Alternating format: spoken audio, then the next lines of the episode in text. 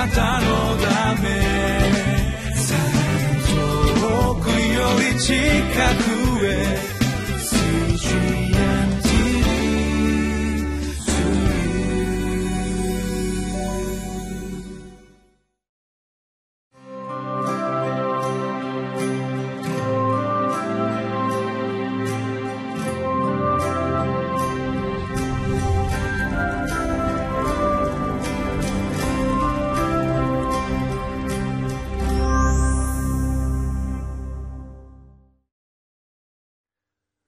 皆さんこんにちは。私はひばりが丘バイブルチャーチの牧師をしております野田勝利と申します。2月15日のリビングライフの時間。今日も共に神様の御言葉を味わっていきたいと思います。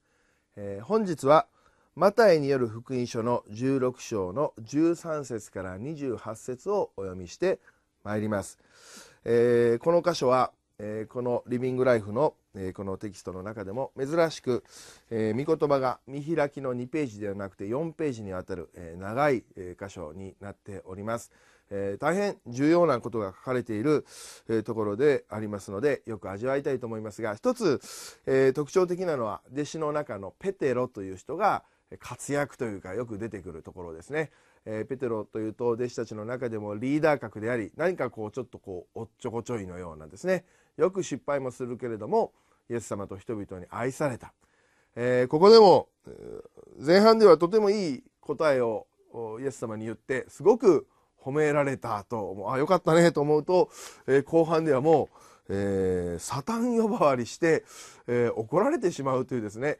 え非常にこう落差の激しい、え部分がありますけどもその辺りも少し楽しみながら皆さんと味わっていければと思います。え今日は神のことを思い十字架を追いましょうというタイトルで、えー、共に学んでいきましょう。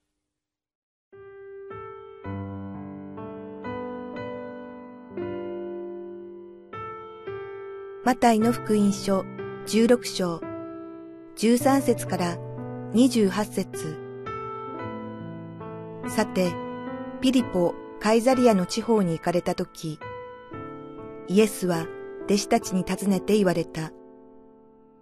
人々は人の子を誰だと言っていますか？彼らは言った。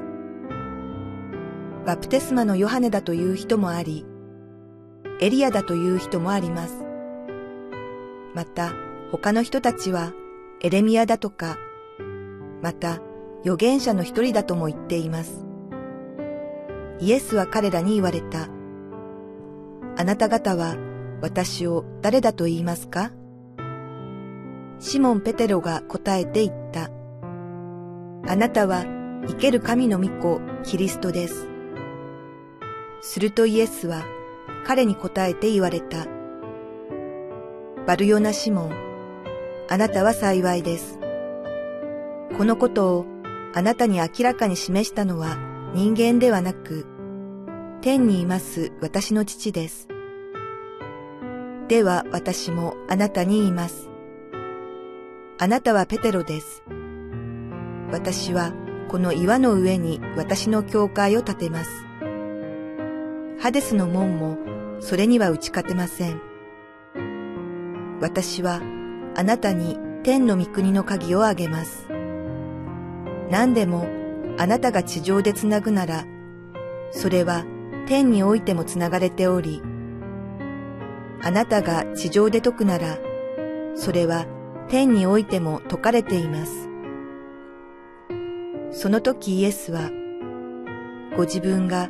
キリストであることを誰にも言ってはならないと弟子たちを戒められた。その時からイエス・キリストは、ご自分がエルサレムに行って、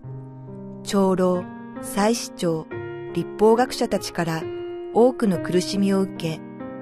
殺され、そして三日目に蘇らなければならないことを弟子たちに示し始められた。するとペテロはイエスを引き寄せて、いめ始めた。主よ、神の御恵みがありますように。そんなことがあなたに起こるはずはありません。しかしイエスは振り向いてペテロに言われた。下がれサタン。あなたは私の邪魔をするものだ。あなたは神のことを思わないで人のことを思っている。それからイエスは弟子たちに言われた。誰でも私についてきたいと思うなら、自分を捨て、自分の十字架を追い、そして私についてきなさい。命を救おうと思う者はそれを失い、私のために命を失う者はそれを見出すのです。人はたとえ全世界を手に入れても、誠の命を損じたら何の得がありましょう。その命を買い戻すのには人は一体何を差し出せばよいでしょう。人の子は父の栄光を帯びて、見つかいたちと共にやがて来ようとしているのです。その時には、おのおのその行いに応じて報いをします。誠にあなた方に告げます。ここに立っている人々の中には、人の子が御国と共に来るのを見るまでは、決して死を味わわない人がいます。さあ、え今お読みしました少し長い箇所でありましたけれどもこの箇所から学んでいきたいと思います、えー、前半はこのペテロの信仰告白という箇所が出てまいります。イエス様が弟子たちに人々は人の子すなわち自分自身イエス様のことをどのように理解していますか？ああ預言者のような人だとみんなは考えています。ではあなた方は私のことをどう思っているんですか？そこでペテロがえー、あなたは生ける神の御子キリストですと告白するのであります、えー、このマタによる福音書でこれまでイエス様がどのようなお方かということが描かれてきた一つの結論というかクライマックスのような箇所だとも言われています。まだ100%十分な理解には至ってないかもしれないけどもイエス様がただの預言者ではない。神様の御子でありキリスト救い主であるということが一つの結論としてこの福音書の中で、えー、この提示されたわけであります。それについてイエス様は喜ばれて「シモンあなたは素晴らしいことを神様に教わりましたね」とですね、えー、このお褒めの言葉を言ってくださいます。そしてさらに続けてイエス様はこのシモンとそれまで呼んでこられた弟子の一人に対して「あなたはペテロです」あなたに新しい名前ニックネームをあげましょう。ペテロそれは岩という揺るがないリーダーという意味の言葉であります。どちらかというとペテロというのは非常に揺れやすい、えー、非常に勇敢になったかと思えば臆病にもなるし、えー、不安定な面を持っていました。その人に対してペテロあなたはがっしりとした揺るがない存在になっていくという励ましの名前を与えられてあなたを中心にあなたを土台にこれから神の民教会が立て上げられていく力強い悪の働きに打ち勝つ働きをしていくと語られたのであります。えー、この箇所はいろんなこう解釈の可能性がある場所でありまして、えー、カトリックの人たちはこの箇所を元にいわゆる教皇法王制度つまりペテロがここで初代の法王としてイエス様から任命されて教会にはそういうトップリーダーが必要だで2代目3代目現在のこの法王に至るという考え方を持っております。えー、プロテスタントであります私たちは、えー、そのような考えは取りません。そうではなくてあくまでイエス様はここで初代教会のリーダーとしてペテロを指名されたのであろうと考えるわけであります。そして実際ペテロはその後、えー、このいろんなまた失敗もありましたけども精霊によって強められて素晴らしい働きをしていくのであります。またさらに踏み込んで言うならばペテロを私たち自身と重ねてそうだペテロのように私たちも弱いけれどもイエス様が励まして用いてくださるし教会を中心的に本当に担っていく存在になれるそのようなメッセージも学ぶことができる箇所ではないかと思います。またその後の19節も少し難しい箇所であって天の御国の鍵が預けられて地上でつなぐ地上で解く同じことが神様の世界で行われるこれはつなぐというのは禁止するという意味であり解くというのは許可をするということですからおそらくこの教会という神様の群れにはある意味でこの権威というか責任が与えられていてそこに連なるクリスチャンたち信仰者たちの生活についてこれは良いことだよ悪いことだよとですねこの教えていく、えー、そのような立場が与えられているということを意味しているのではないかと思います。さあ、えー、次のページ。主の主に従う弟子という21節のところからを見ますと、えー、ここでは一転してペテロがイエス様が自分が十字架に関わるということを予告されたことに対していやそんなことが起こってはいけないとですね諌めた。そしてイエス様は「下がれサタン」とペテロを厳しく叱責された。そしてその後おっしゃった24節が私たちにとってはこうずしんと響いてくるような箇所でありまして誰でも私についていきたいと思うなら自分を捨て自分の十字架を追いそして私についてきなさい。自分を捨て自分の十字架を追い十字架というのは明らかに、え死を意味するイメージさせる死刑の道具でありますからこれはたとえ死ぬようなことがあったとしても妥協せず勇気を持って覚悟を持って私に従ってきなさいというイエス様のこのチャレンジでありましょう。また25節命を救おうと思う者はそれを失い私のために命を失う者はそれを見いだすのです。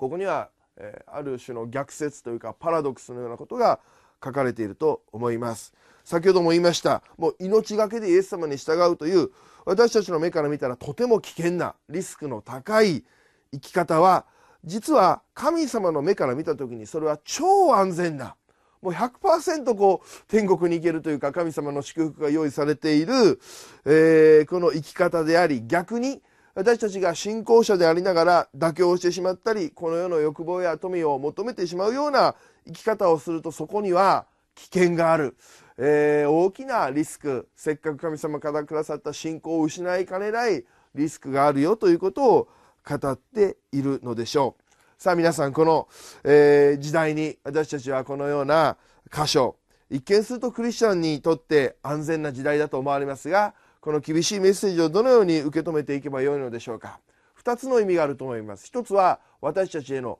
警告でしょう。確かに、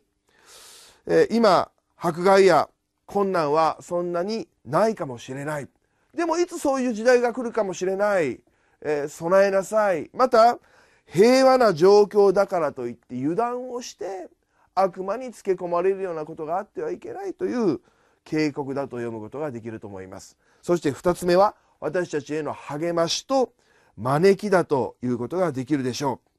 ここでイエス様が十字架を背負ってついてきなさいとおっしゃった。それは私たちへの招きです。つまり無理難題をおっしゃっているのではなくて私たちにそう生きられる可能性があるということをイエス様は示しておられるのであります。あなたは死を恐れず私に従って生きる。勇気のある生き方をすることができるよ。今は無理だと思ってるかもしれない。でもその困難がやってきた時にあなたに勇気が与えられるしあなたは本物の信仰者として立っていくことができるその可能性があなたにもある。信じなさい。今日私たちはこの警告でありまた励ましとまたチャレンジ招きをしっかりと受け止めていくものとなりましょう。